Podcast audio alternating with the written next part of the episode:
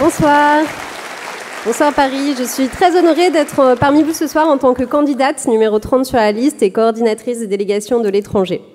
Aujourd'hui, je voudrais d'abord saluer, peut-être qu'il y en a qui regardent en direct, euh, nos plus de 2000 membres de l'UPR hein, qui sont répartis partout sur le globe, hors de la France, et qui travaillent dans 112 pays du monde pour le Frexit. Bravo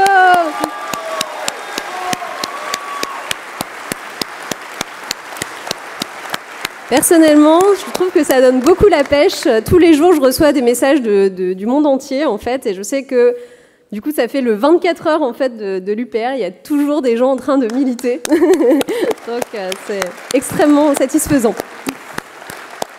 Euh, j'étais également la, responsable de la délégation du Japon, donc j'adresse un salut tout particulier aux Japonais, aux, aux adhérents du Japon. Euh, voilà, j'ai vécu 10 ans expatrié, 4 ans au Royaume-Uni et 6 ans au Japon. J'ai eu également le privilège de voyager beaucoup pour mon travail euh, par le passé et j'ai travaillé dans des sociétés de plusieurs pays. Et je pense que ça m'a apporté beaucoup de recul. Euh, c'est un peu cliché de dire cela, ça fait depuis les lettres persanes, euh, mais on, apprend beaucoup de choses sur son propre pays quand on n'y est pas. En fait, quand on le voit un petit peu de l'extérieur, on est dépaysé justement, et on a, euh, de la même façon qu'on a un regard extérieur sur le pays d'accueil où on est, on, on, acquiert également un autre regard sur son propre pays. Et c'est ça qui m'a fait euh, comment dire, m'intéresser à euh, l'histoire de France, à la politique, euh, à l'histoire de, mes pays d'accueil aussi. Et de fil en aiguille, c'est comme ça que je suis arrivée ici.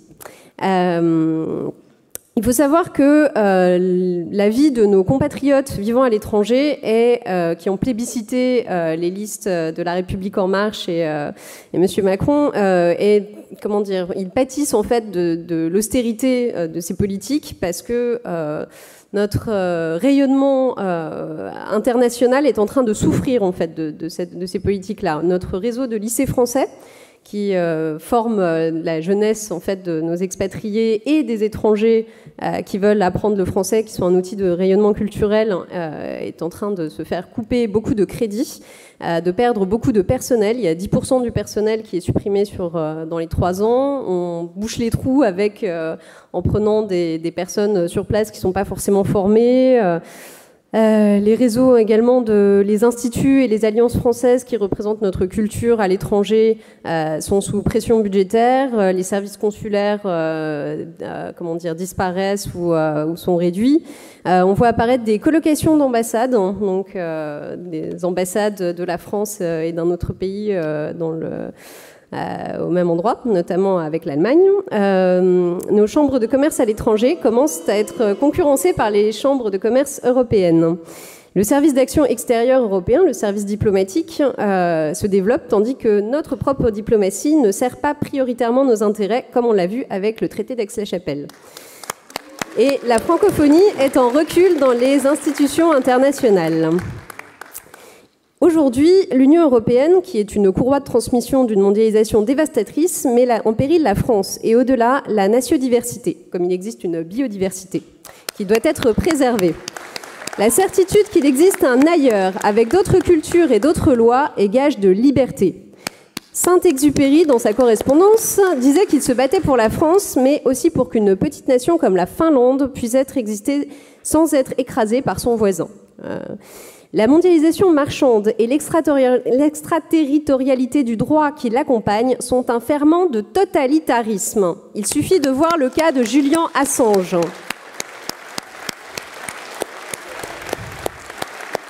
Je suis rentrée à l'UPR pour me battre par amour de la France, mais le combat va au-delà.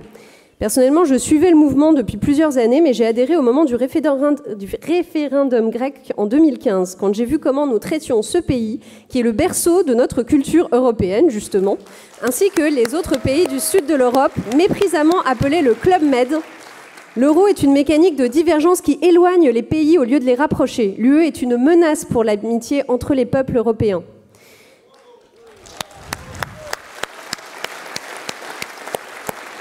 Nous voyons se dessiner un ordre international basé sur l'intégration et la prédation, une sorte de prison mondiale qui est une nouvelle forme de colonisation insidieuse.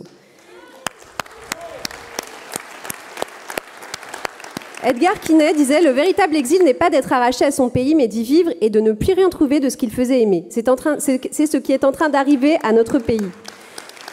Les hommes, dans ce nouvel ordre, ne sont qu'une marchandise comme les autres. Le libre-échange intégral est une catastrophe sociale, mais aussi un non-sens écologique, car on délocalise juste la pollution à des milliers de kilomètres.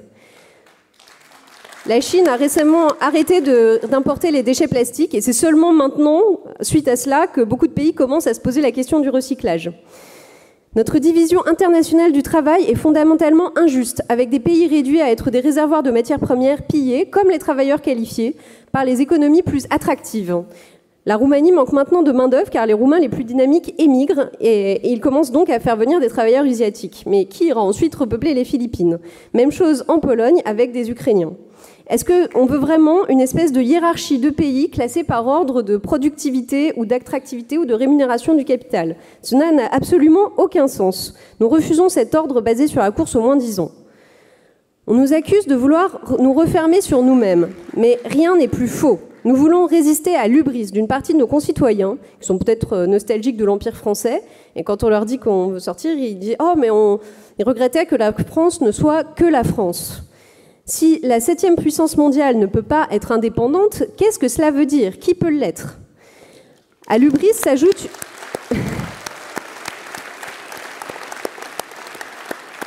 À s'ajoute une part d'irresponsabilité politique. Nos concitoyens, peut-être traumatisés par le XXe siècle, euh, et veulent rester dans leur cage pourtant de moins en moins dorée, considère la mondialisation et son bras armé comme des phénomènes telluriques euh, du registre des phénomènes naturels. Il faut le dire et le redire, ce sont des choix politiques et ces choix doivent pouvoir être renversés. Il est temps d'être des adultes, d'une nation d'adultes et de ne pas nous laisser dicter ces règles du jeu déséquilibrées.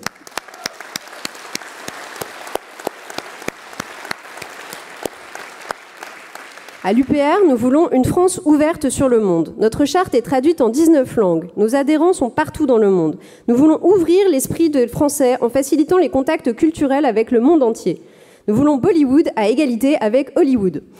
Nous voulons un ordre international plus juste, basé sur le droit des peuples à disposer d'eux-mêmes, et une communauté internationale qui ne se réduit pas à un petit groupe de pays occidentaux.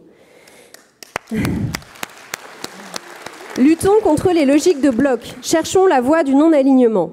Il est temps de défendre toutes les nations contre tous les empires, car comme disait le général de Gaulle, il y a un pacte vingt fois centenaire entre la grandeur de la France et la liberté du monde. Vive la France et le monde libre. Bonne soirée.